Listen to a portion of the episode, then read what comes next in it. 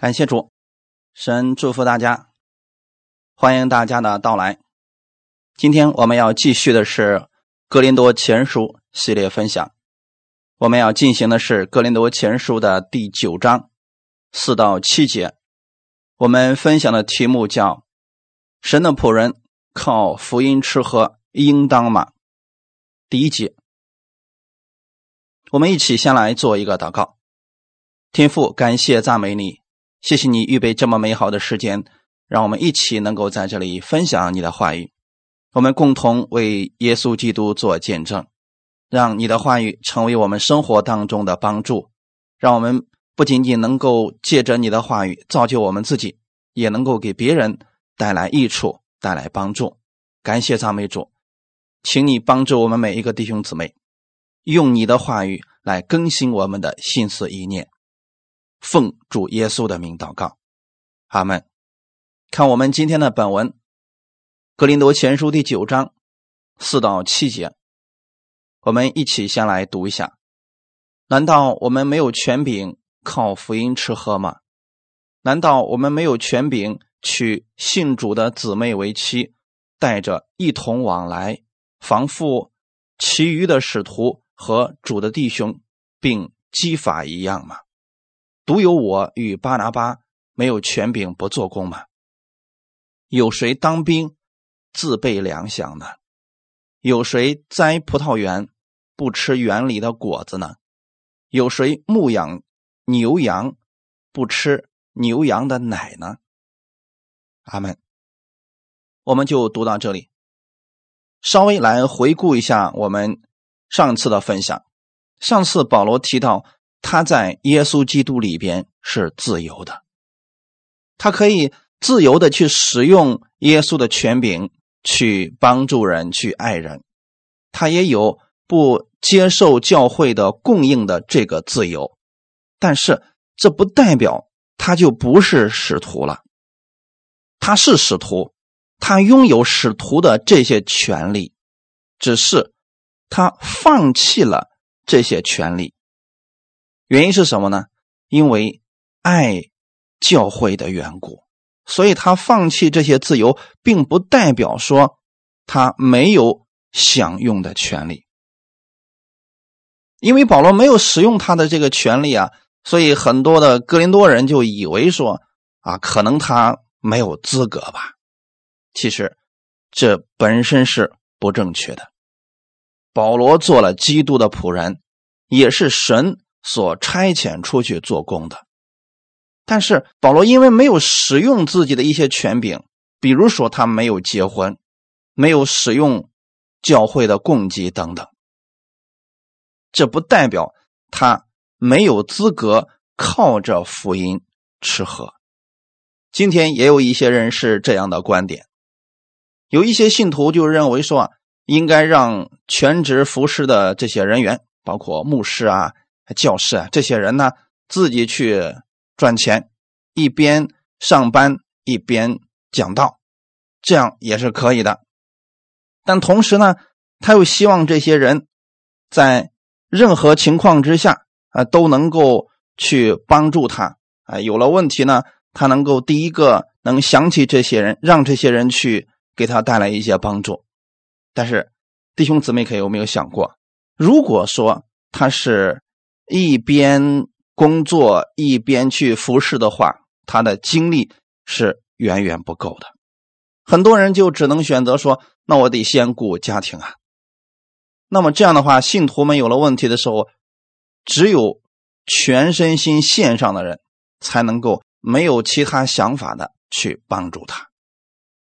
所以有些人就一边也希望呢，呃，牧师能全心全意帮助他，一方面他又。不愿意给牧师一点点供应，这是有一些人自私的一些想法。他们希望牧师都去做这些属灵的人，他都去仰望神的供应，啊，不要去看人。我们一起来看看圣经上究竟是怎么去看待这些问题，它的解决方法又是什么呢？我们一起来看一下今天的这个本文。难道我们没有权柄靠福音吃喝吗？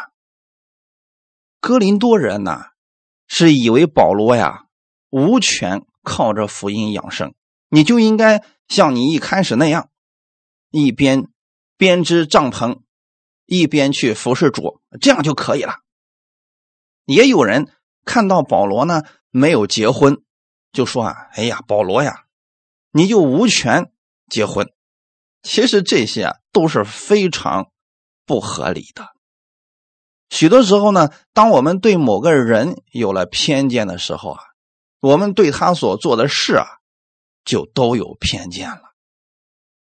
特别是当我们把自己划分入某一个派别的时候，我们就会不自觉的对别人产生敌意或者排斥别人的想法。因为格林多人分门结党，有一些人觉得自己是属保罗的，有一些人认为自己是属亚伯罗的，有一些人认为自己是属彼得的。那么不属保罗的这些人，他就看不惯保罗所做的这些事情，当然也不希望他们给保罗供应什么，所以他们觉得说保罗你不结婚，你就该不结婚。为什么呢？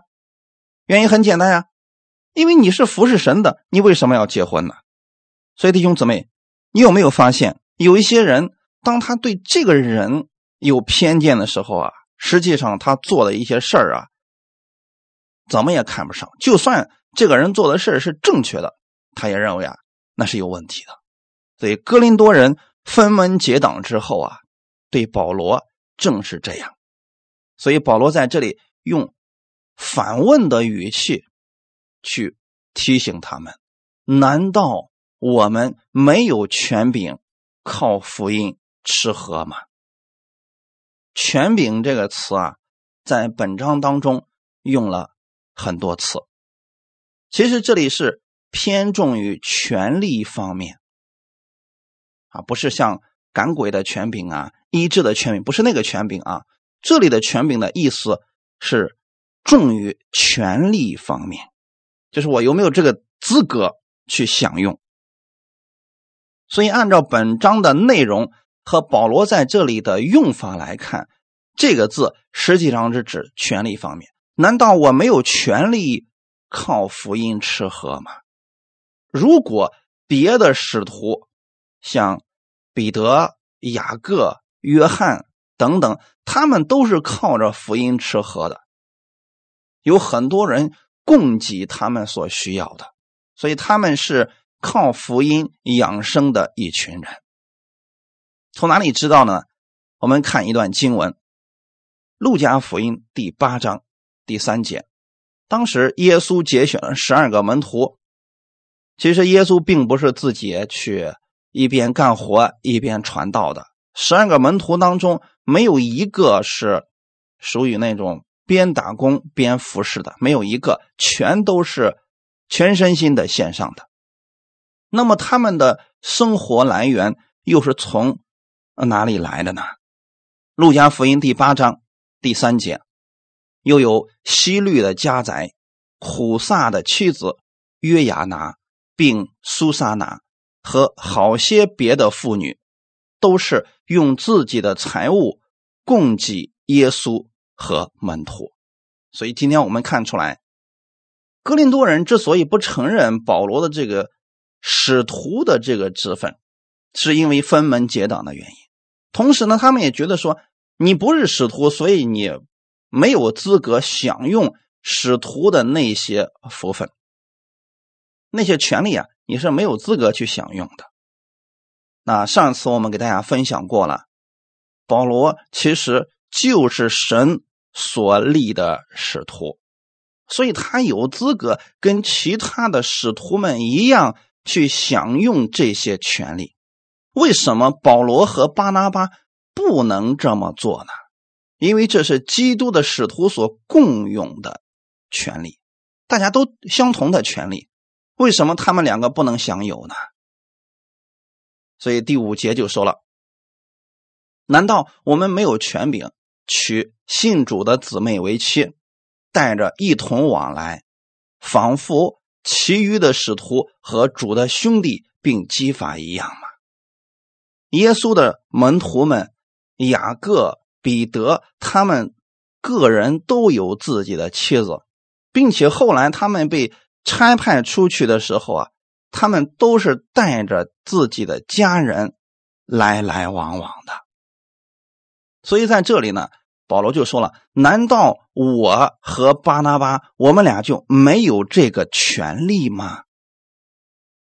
他这里指的是。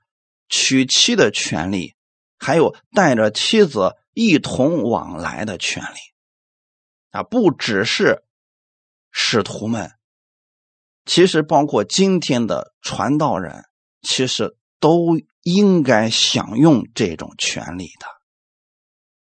大家明白了吗？所以，何况是保罗呢？这是个非常简单的道理，但是呢，因为。哥林多人呢，对保罗有成见，因为他们分门结党，所以他们连这最基本的人与人之间相处的道理都给忽略了。他竟然认为保罗你做的是错的，甚至说我们这么待你啊就是正确的。所以，当我们对某一个人有意见的时候啊，我们就算错待他，我们都觉得说他活。该，这就是分门结党的可怕性啊！它会让人陷入错误而不自知啊！所以从第五节当中，我们可以看出，其实这一些经文不只适用于保罗的身上，它也适用于今天所有全职为主献上的弟兄姊妹们。传道人应该建立家室，这是圣经上给我们所说的。但是呢，我们想用这个权利，有些人呢，他没有使用这个权利，我们无权去评价他什么。所以在这样的事情上，当我们意见不统一的时候啊，我们没有必要去纷争。弟兄姊妹们，当时们使徒们。出门往来啊，都是带着妻子一同往来的，这是使徒们所拥有的权利。教会呢，他理当去接待和供应他们的一切所需。所以，任何的传道人都有结婚的权利。在这件事情上，别人不可以议论他，他或结婚，或不结婚。全身献给主，我们都要尊重。你不能因为对这个人有偏见，你就说了他不结婚，他就该这样。他谁让他服侍主呢？你说他没有生活来源，他就该这样。谁让他是选择全职服侍主呢？我们不该这样去评价这个人。虽然保罗独身，但是其他使徒并没有像保罗那样守独身。这是他们个人的选择，是主耶稣给他们每一个人的带领。在马太福音十九章里边就提到，耶稣说：“其实啊，这个守独身的这个恩赐啊，是唯独赐给谁，谁才能领受啊。我们没有必要今天信了主，都像主耶稣一样不结婚，都像保罗一样不结婚，这个不是的啊。”所以在任何的派别当中，无论你过去在哪个派别，或者现在在哪个派别，如果他有一些硬性规定，比如说禁止嫁娶才能服侍神，这样的实际上都是违背圣经教导的。所以本节经文很清楚的证明了彼得他是有妻子的，圣经也说明了彼得有妻子。在四福音书里边也提到，耶稣就曾经去医治了西门彼得的岳母，因为当时呢，他岳母啊还热病躺着呢，所以他被耶稣医治好以后啊，就起来去服侍耶稣了。这是马可福音第一章二十九节到三十一节的内容。无论任何人啊，我们说。必须要守独身，或者说某些规条之下，你必须要这么做。其实这都是与圣经相违背的。或结婚，或不结婚，是你们个人自己的选择。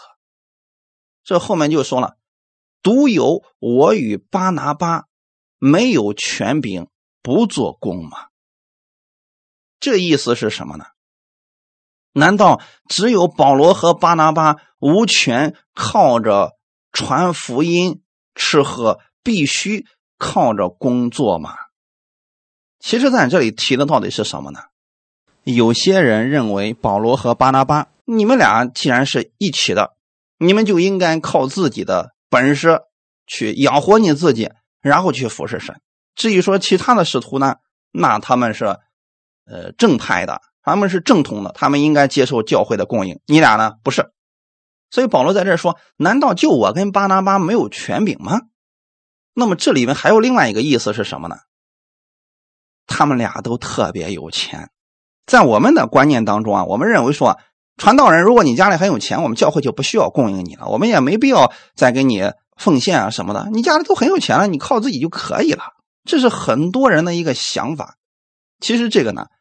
也并不符合圣经啊。我们来看一下巴拿巴，巴拿巴家境原本是很富有的，但是啊他将田产啊都卖了，捐给耶路撒冷教会了。这个是在《使徒行传》第四章三十六到三十七节，《使徒行传》第四章三十六到三十七节，有一个利未人生在居比路，名叫约瑟，使徒称他为。巴拿巴，他有田地也卖了，把价银拿来放在使徒脚前，所以我们看出来，巴拿巴这个人对主真的可以说他已经摆上一切了。可是这群哥林多人怎么对待巴拿巴的？就觉得说你该这样做，你服侍主，你不该把你的一切都摆上吗？你就不该让我们再给你供应什么？可想而知啊。格林多人何等的冷漠！那弟兄姊妹，我们看出来，当巴拿巴把自己的一切献给教会之后，他又被教会呢差遣到了安提阿教会去服侍。当时是保罗带着他一起在做服侍，这是《使徒行传》的呃十一章二十五到二十六节的内容。之后呢？他俩又被圣灵差遣到其他的地方去做了旅行布道。可能有些人就认为啊，巴拿巴你家挺有钱的，你向自己家里要钱就行了。我们教会呢，没必要啊供应你。其实这些都是自私的想法。那我们看另外一个人保罗，保罗呢，家境背景。比这个巴拿巴呀就更好了，所以大家可能更觉得说：“哎呀，保罗，你家都这么有钱了，你就是罗马人，你要是再从教会里边拿奉献，你就太过分了。”其实呢，保罗把自己的一切都用来帮助人了，甚至在建立哥林多教会的时候啊，他没有向任何人要过一分钱。在起初刚刚建立教会，那应该说是最困难的时候吧。保罗是自己编帐篷，然后继续传道，建立了哥林多教会。我们一起来看一下《使徒行传》十八章一到四节，《使徒行传》第十八章一到四节。这事以后，保罗离了雅典，来到哥林多。遇见一个犹太人，名叫亚居拉，他生在本都，因为格老丢命犹太人都离开罗马，新晋带着妻百基拉从意大利来，保罗就投奔了他们。他们本是制造帐篷为业，保罗因与他们同业，就和他们同住做工，每逢安息日。保罗在会堂里辩论，劝化犹太人和希利尼人，就是因为这一节经文，所以很多人就拿这节经文去对一些全职服侍的人说：“你就应该学习人家保罗，你看人家保罗是怎么做的？人家保罗到哥林多，人家是怎么做的呢？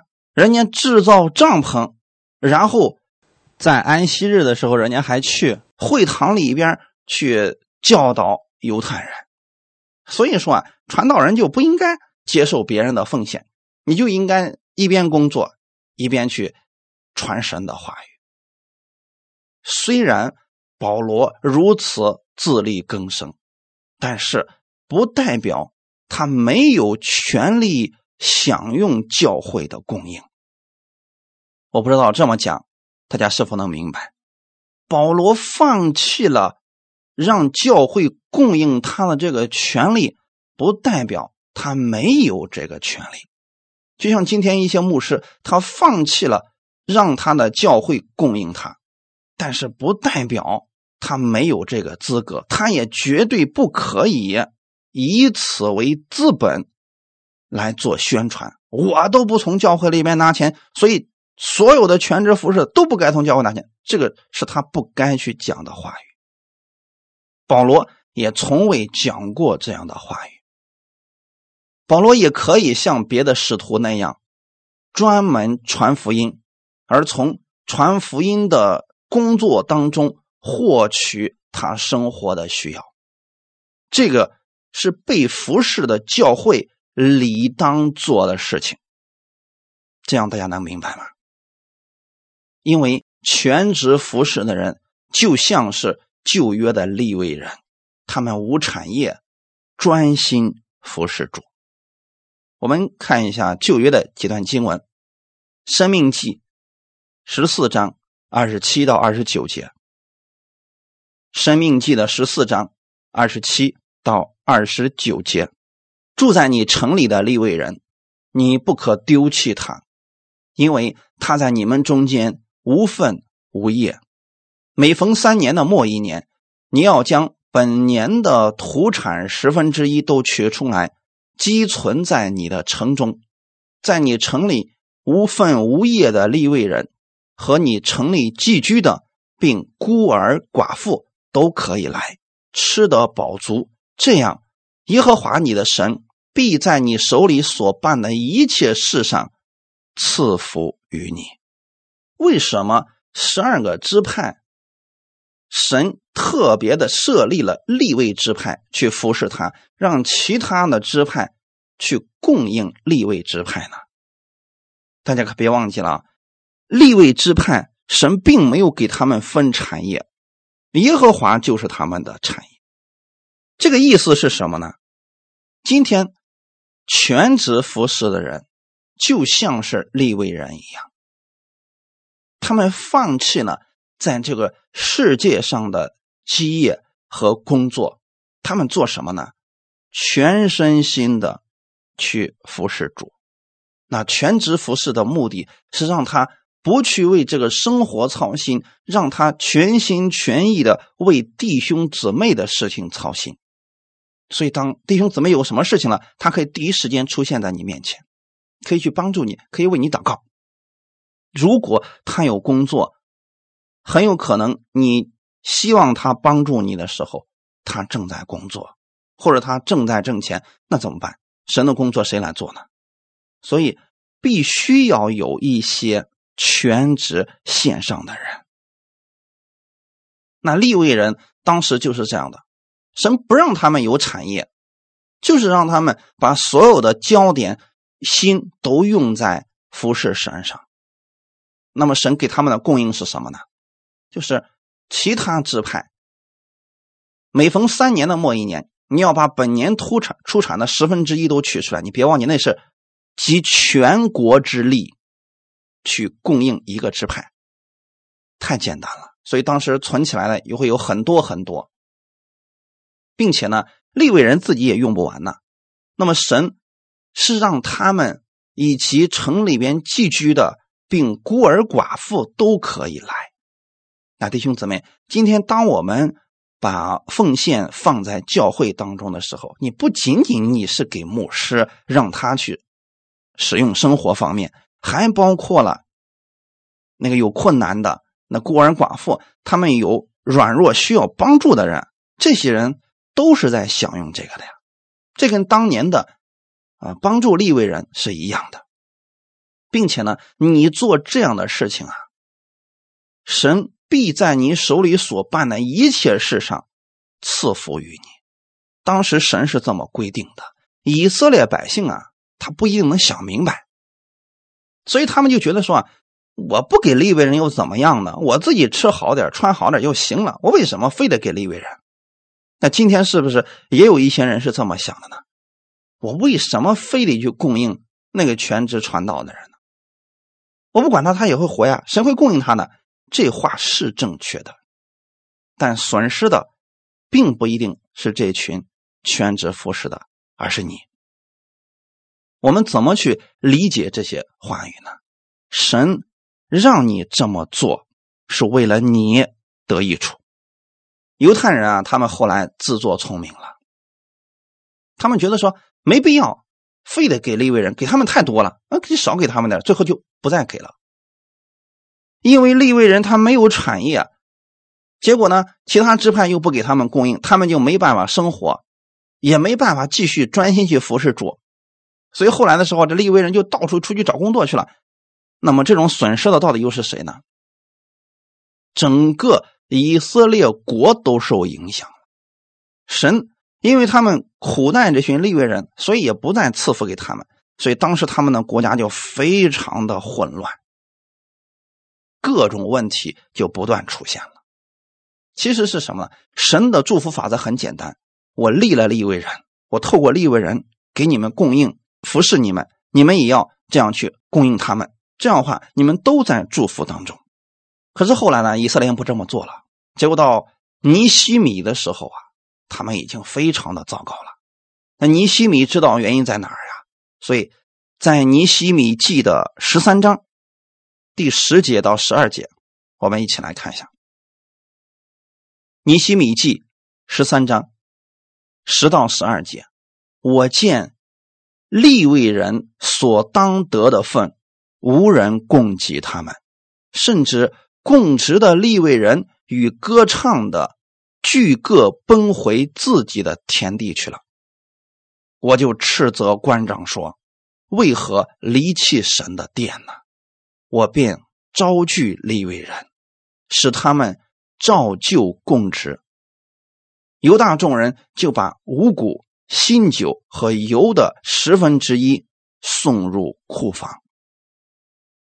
要想在属灵里边复兴，首先要在神服侍的这个次序上复兴。那就你得按照神的方式来服侍，而不是你想怎么服侍就怎么服侍。你的那个方式如果不符合神的那个要求，那个服侍也是白搭的呀。就像当初的以色列百姓那样，我不给利未人供应了，让他们自己找活干去。你是你可以这样去做。但是损失的是大家，所以今天我们在教会当中服侍，需要着像立伟人一样全时间线上的工人。那这些人，他们所在的教会就一定要负责他们生活的需要。所以神的仆人靠着福音吃喝，这是理所应当的。那教会当中也不全是。呃，全职服侍的，还有一些呢是代职的。那这些代职呢，就是他一边工作一边服侍，比如说教会当中的执事，他也能够把这个服侍的时间能够安排起来。这种代职的服侍也是不错的。那究竟该不该放下世上的工作，全身心的陷入到全职服侍当中？这个是主对个人的带领，不能够强逼。这是我们每一个人在主面前祷告，看主给我们的带领是什么。所以保罗呢，在这里用了三个比喻来说明他享有其他使徒所共有的权利，这也是合乎一般常人的道理。这三个比喻是什么呢？我们来看一下。第一个，有谁当兵自备粮饷呢？当兵的人，他是国家所招的，国家要为他预备粮饷，这个是理所当然的。那我们现在是不是神的精兵呢？是。那有谁给神当兵，还得自己去打工预备粮饷呢？那样的话就分心了，两个都做不好。所以弟兄姊妹，如果你是一心想赚钱的，你就不如在世界上好好挣钱。如果你想全身心服侍，那你就真的把世上的这一切彻底放下来，全身心的投入到服侍当中，不要。两边都想做，都想把它做好，这个不一定能做好。看神给你的带领是什么呢？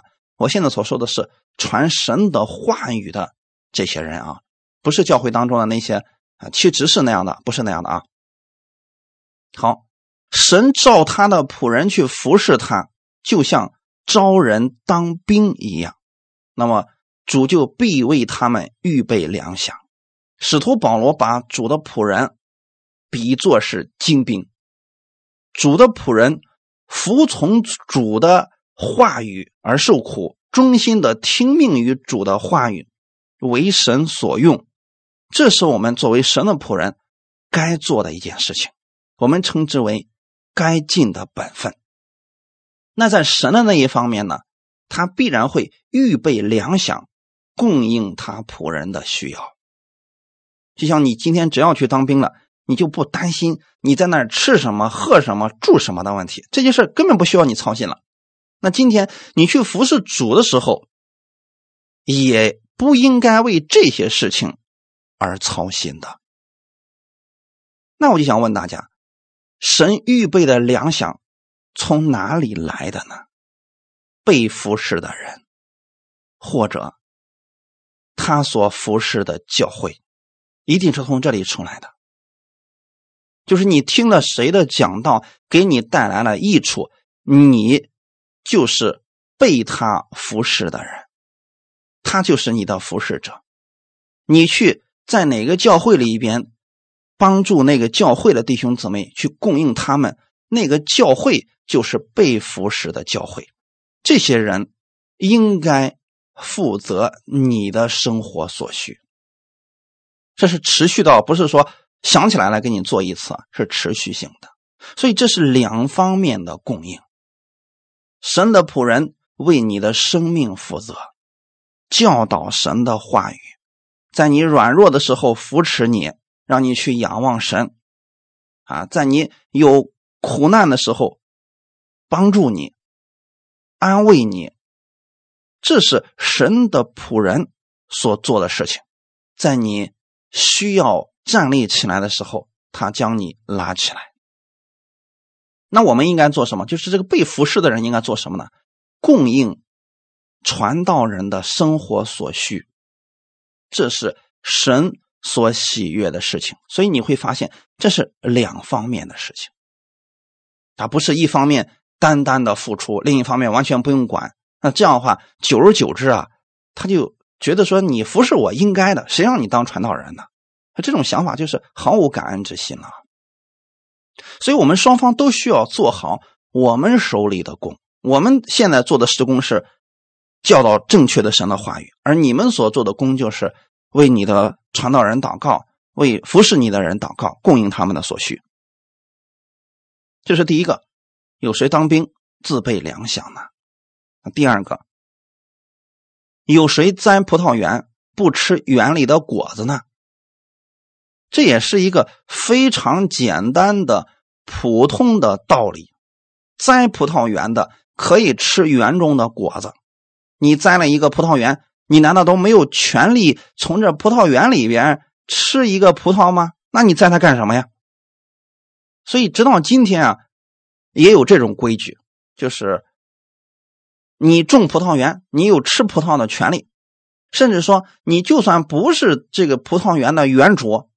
只要他邀请你到这个园里边去参观，你也可以去吃，你有权利啊，去吃这个园里的葡萄。但是呢，你不能带出园去，这是他们都懂的一个人之常情。那这样传福音的人为什么就不能靠着福音吃喝呢？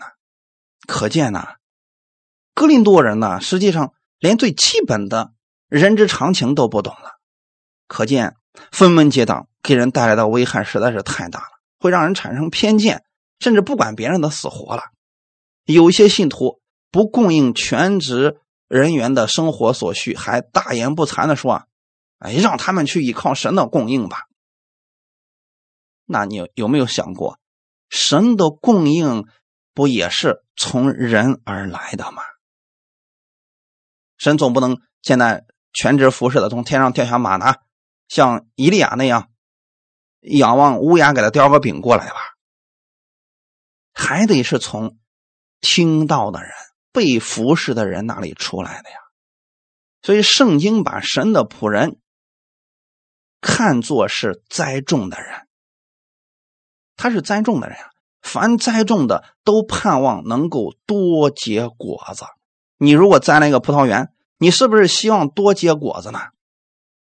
所以教会复兴了，财务增加了，我们教会也理当让传道人的生活没有压力，让他没有后顾之忧的去服侍神。哈利路亚，多劳苦的。理当多享用劳苦的功效，所以说这都是普通人都能接受的道理。结果有一些基督徒竟然不明白，千方百计的算计自己的教会的牧者，就怕他多得一点了。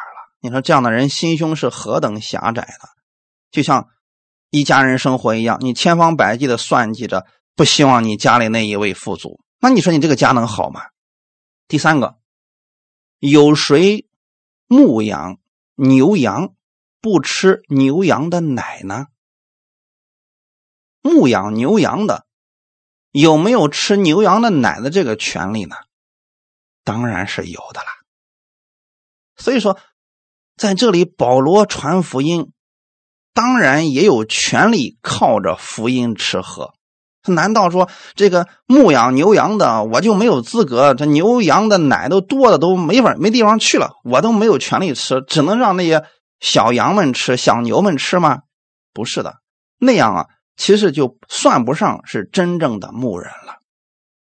那如果大家都明白了这个道理，就是牧羊的人、牧牛的人都可以吃牛羊的奶，那为什么传福音的人不可以接受？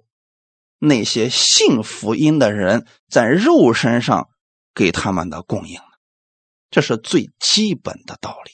可惜啊，格林多人蒙蔽了双眼，只听他们那个教派的人怎么说，结果对其他人冷漠无情。那弟兄姊妹，我们今天要从圣经上要明白真理是什么。我们看一段经文，看看耶稣的教导。马太福音第十章五到十五节。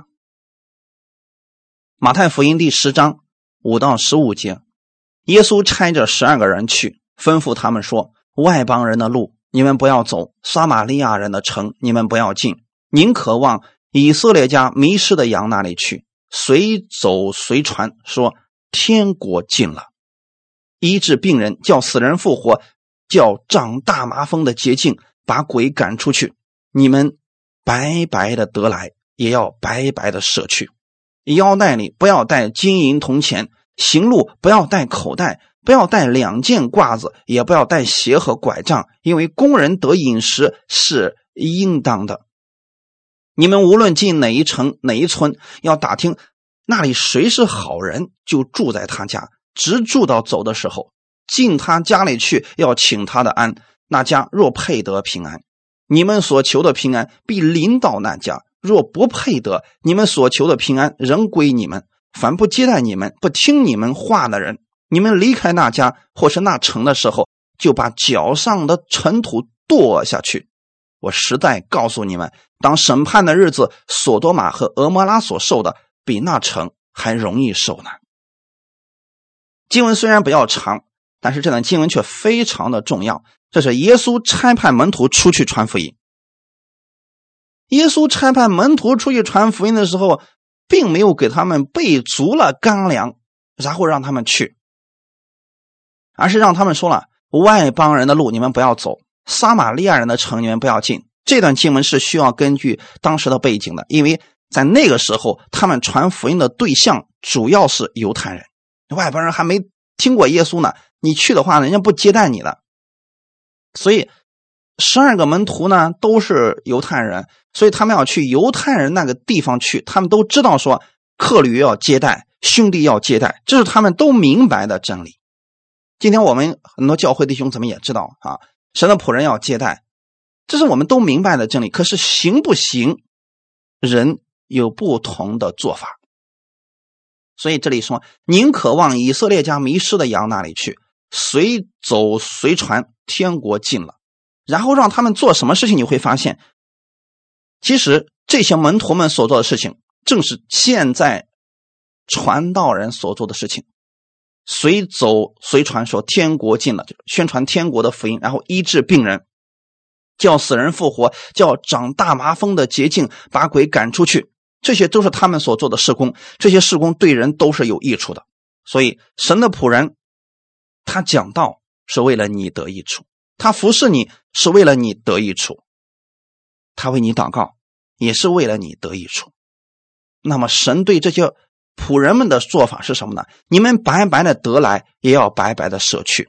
所以，今天不可让人。听福音还要交钱，这个是不正确的，也不可以靠着医病赶鬼给别人收钱，这都是不符合圣经的。应该让人免费得到这一切。就是假如有一个病人，他愿意让你给他祷告，你要给他祷告，但是不要收钱。大家明白了吗？这是我们作为神的仆人理当做的事情。第九节说了，腰带里不要带金银铜钱。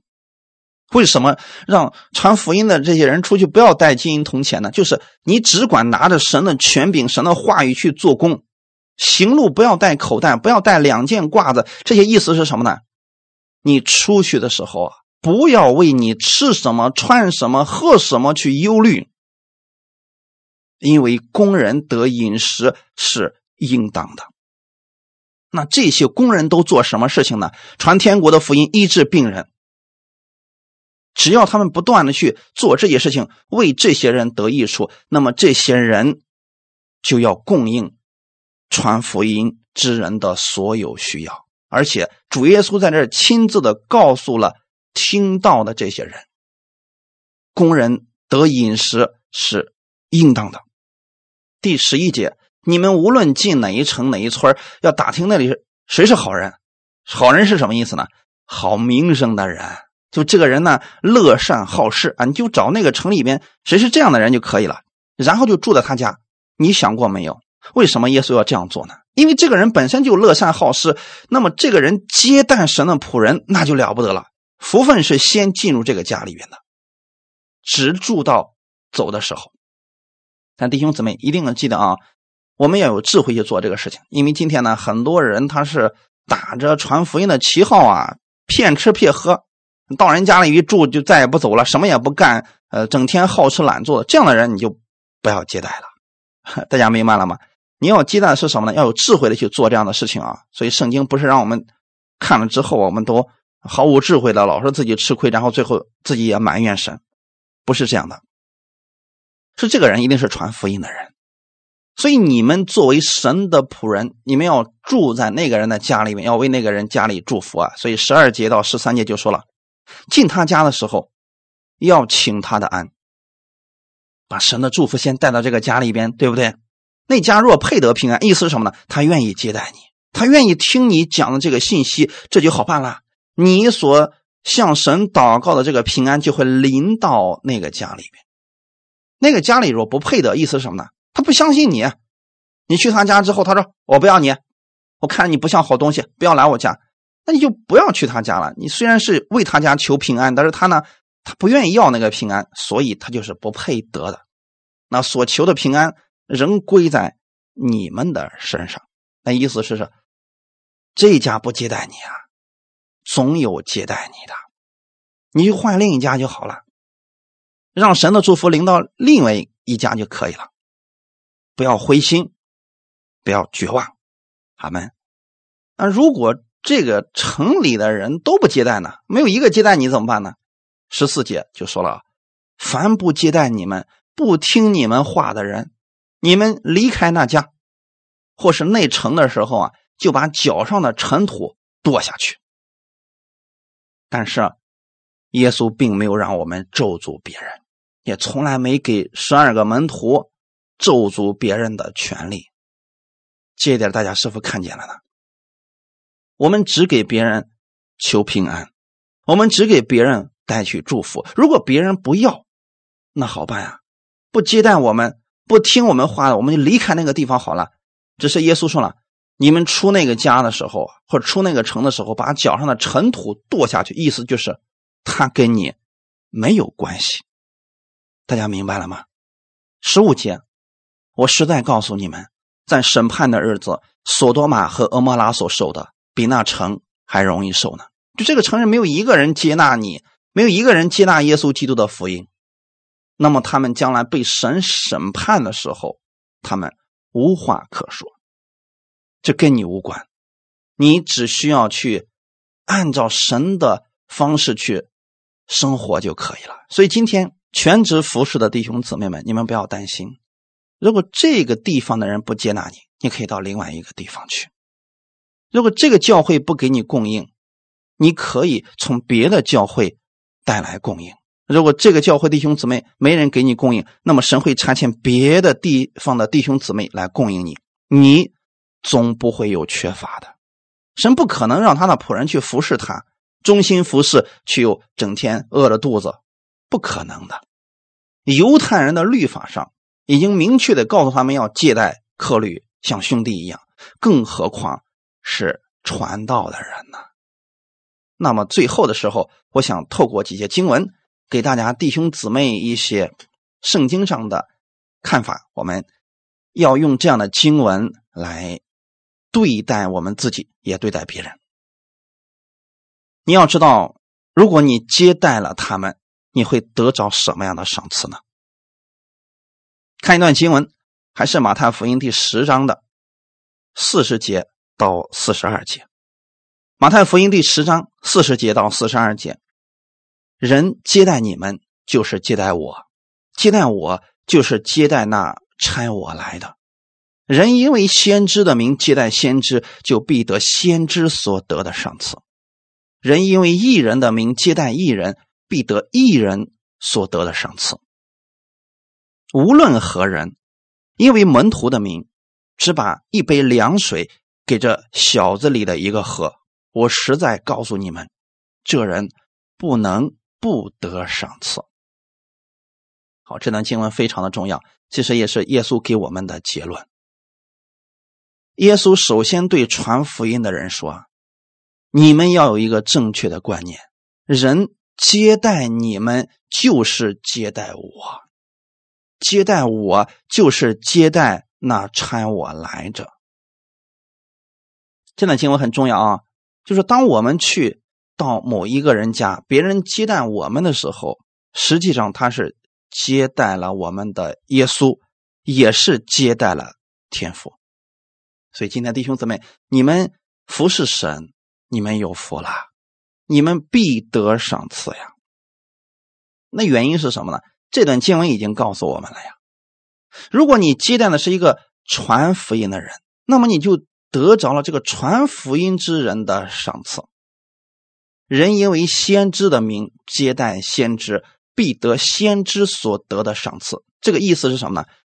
这个先知如果这次你接待他，那么他这一次所做的事工，你就跟他的赏赐是一样的。我不知道这么讲的话，大家是否明白啊？就比如说。这次我们的讲道，很多人得着益处了，而你又参与到了这一次的服饰当中来。比如说，像现在有人会打出字幕啊，有人会在里面给我们祷告啊，那么有人会在其他方面支持我们。这一次的赏赐，他们都得着了。那很明显呢，接待先知得先知所得的赏赐，就是先知所做的事工，你跟他一样有赏赐。那我因为是教师，所以你必得。教师的赏赐，哈利路亚！人因为异人的名接待异人，必得一人所得的赏赐。请记得啊，这里面其实都是跟他们所做的事工有关系的啊，不是因为说哦他是个某某某先知，所以我接待他，我我我就沾上什么先知的灵气儿，不是这个意思。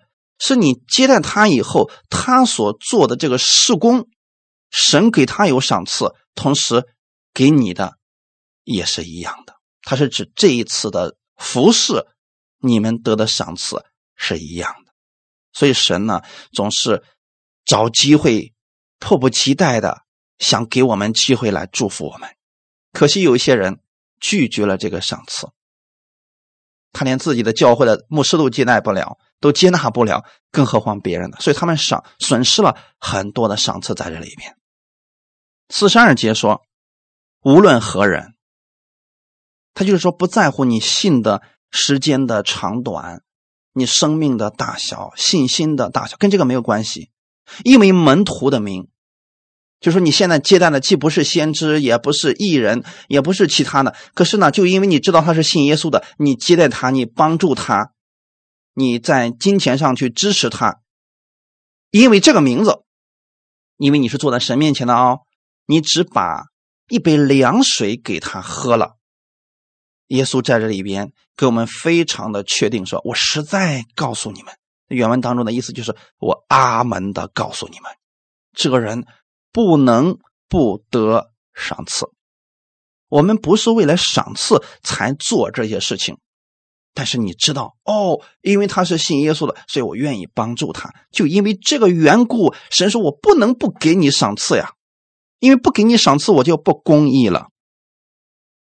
现在大家可明白了，神的仆人靠福音吃喝，这是理所当然的。你去供应。神的仆人，神要给你赏赐。当你这么心甘乐意去做的时候，是因为爱他的缘故去做的时候，神说你不能不得赏赐，就是神一定要给你赏赐，因为这是他公义的部分，也是他给我们的一个莫大的祝福。阿门。好，我们今天就讲到这里，我们一起来祷告。天父，我们感谢赞美你，谢谢你今天借着这样的话语再一次的。更新我们，让我们知道，传道人他们领受神的话语去服侍，这是神给他们的权利和义务，也是他们的福分。我们作为聆听者，作为领受者，我们聆听从神而来的话语，我们接受从传道人而来的帮助，我们同时也要为他们献上，做我们自己的施工。保障他们生活的所需，主要谢谢你让我有机会参与到福音的施工当中来。你给我们每一个人的安排不一样，有的人是在自己的工作当中服侍你，有的人是在家庭里面服侍你，有的人是全职服侍你。但无论是哪一样，主我们知道我们是坐在你的面前，我们愿意在我们现有的工作当中去见证荣耀你的名。主要让我们彼此之间互相扶持、互相帮助、彼此带导。感谢赞美主，使世人看到我们是和睦的一群人。感谢赞美主，一切荣耀都归给你。奉主耶稣的名祷告，阿门。